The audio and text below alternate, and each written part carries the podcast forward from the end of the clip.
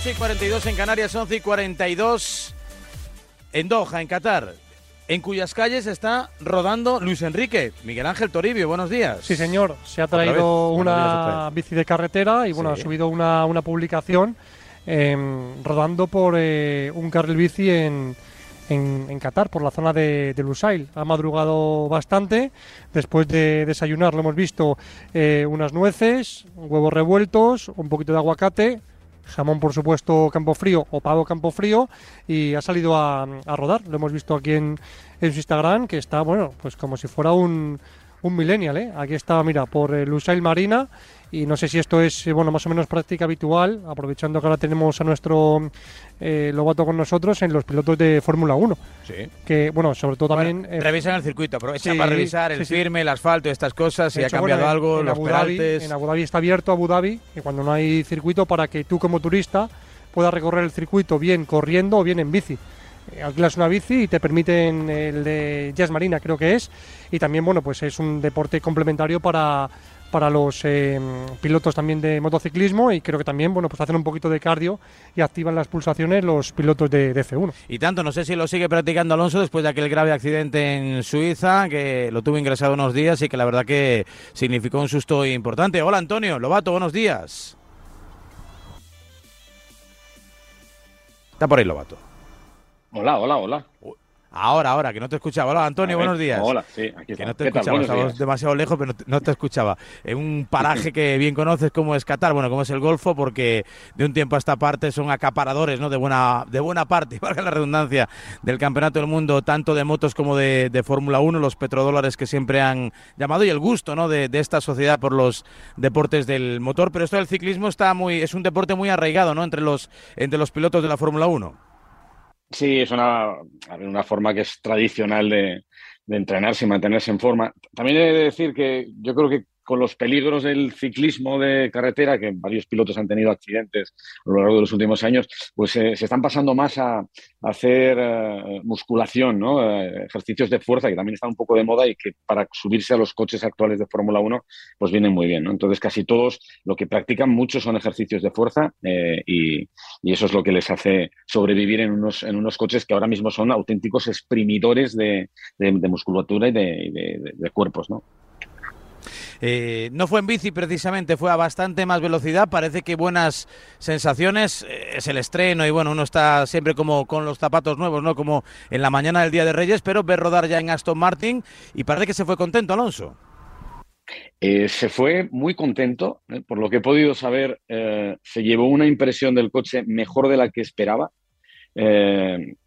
Bueno, estuvo bastante satisfecho con la entrega de potencia del motor, el comportamiento del coche en general le, sorprendió.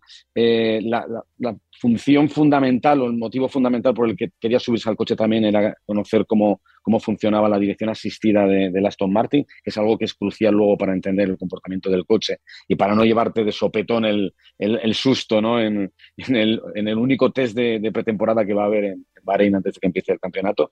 Y, bueno, pues me imagino que una vez que pudo probar esa dirección asistida, eh, seguramente seguro ha dado un buen feedback a todos los ingenieros y ha dicho también en, qué sentido y hacia dónde quiere caminar a partir de ahora con, este coche.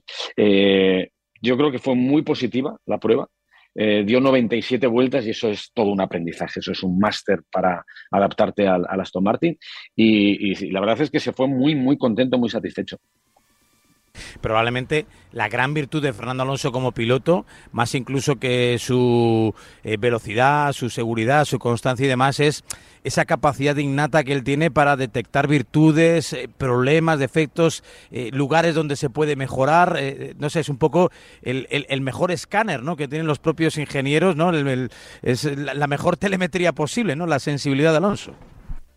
Sí, bueno, a ver, los, ingenieros por su lado tienen sus formas de medir muchas cosas, pero claro, luego está el gusto del piloto, ¿no? Para que un piloto tenga confianza, el coche tiene que caminar un poco hacia, hacia su estilo, ¿no? Hacia su forma de, conducir. Si, si, eres un Max Verstappen, pues te, ocurre lo que, lo que le pasó a Max este año, que al principio sufrió y, poco a poco fue cambiando el coche para adaptarlo a, su forma de conducir, perjudicando notoriamente a, a Checo, que al principio se sentía muy cómodo con el coche y al final no tanto.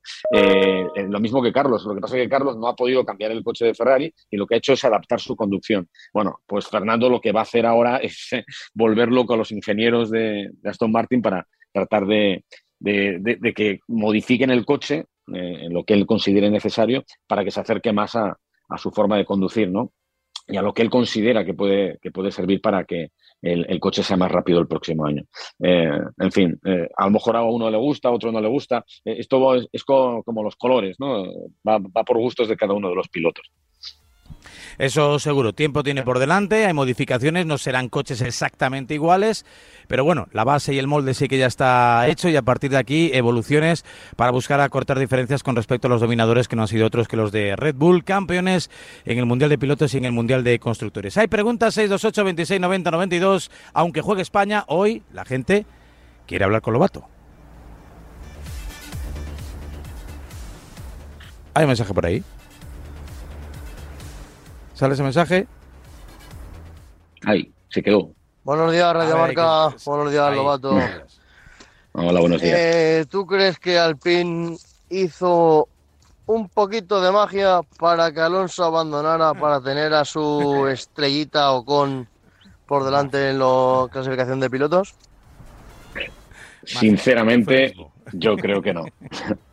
Yo creo que no. Hay, que tener en cuenta que el motor de Fernando era el único que le quedaba, eh, tenía un kilometraje ya muy alto, eh, da la sensación que el problema que tuvo es muy similar al que tuvo en México, es decir, que tiene una debilidad que, ha venido marcada por toda la temporada porque ha sido muchos abandonos por culpa del motor.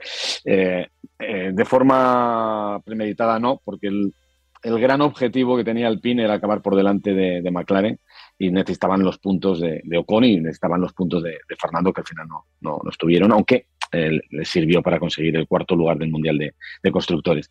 No, eh, insisto, mm, premeditado o no, es una historia de, mala suerte que, afortunadamente ya ha terminado.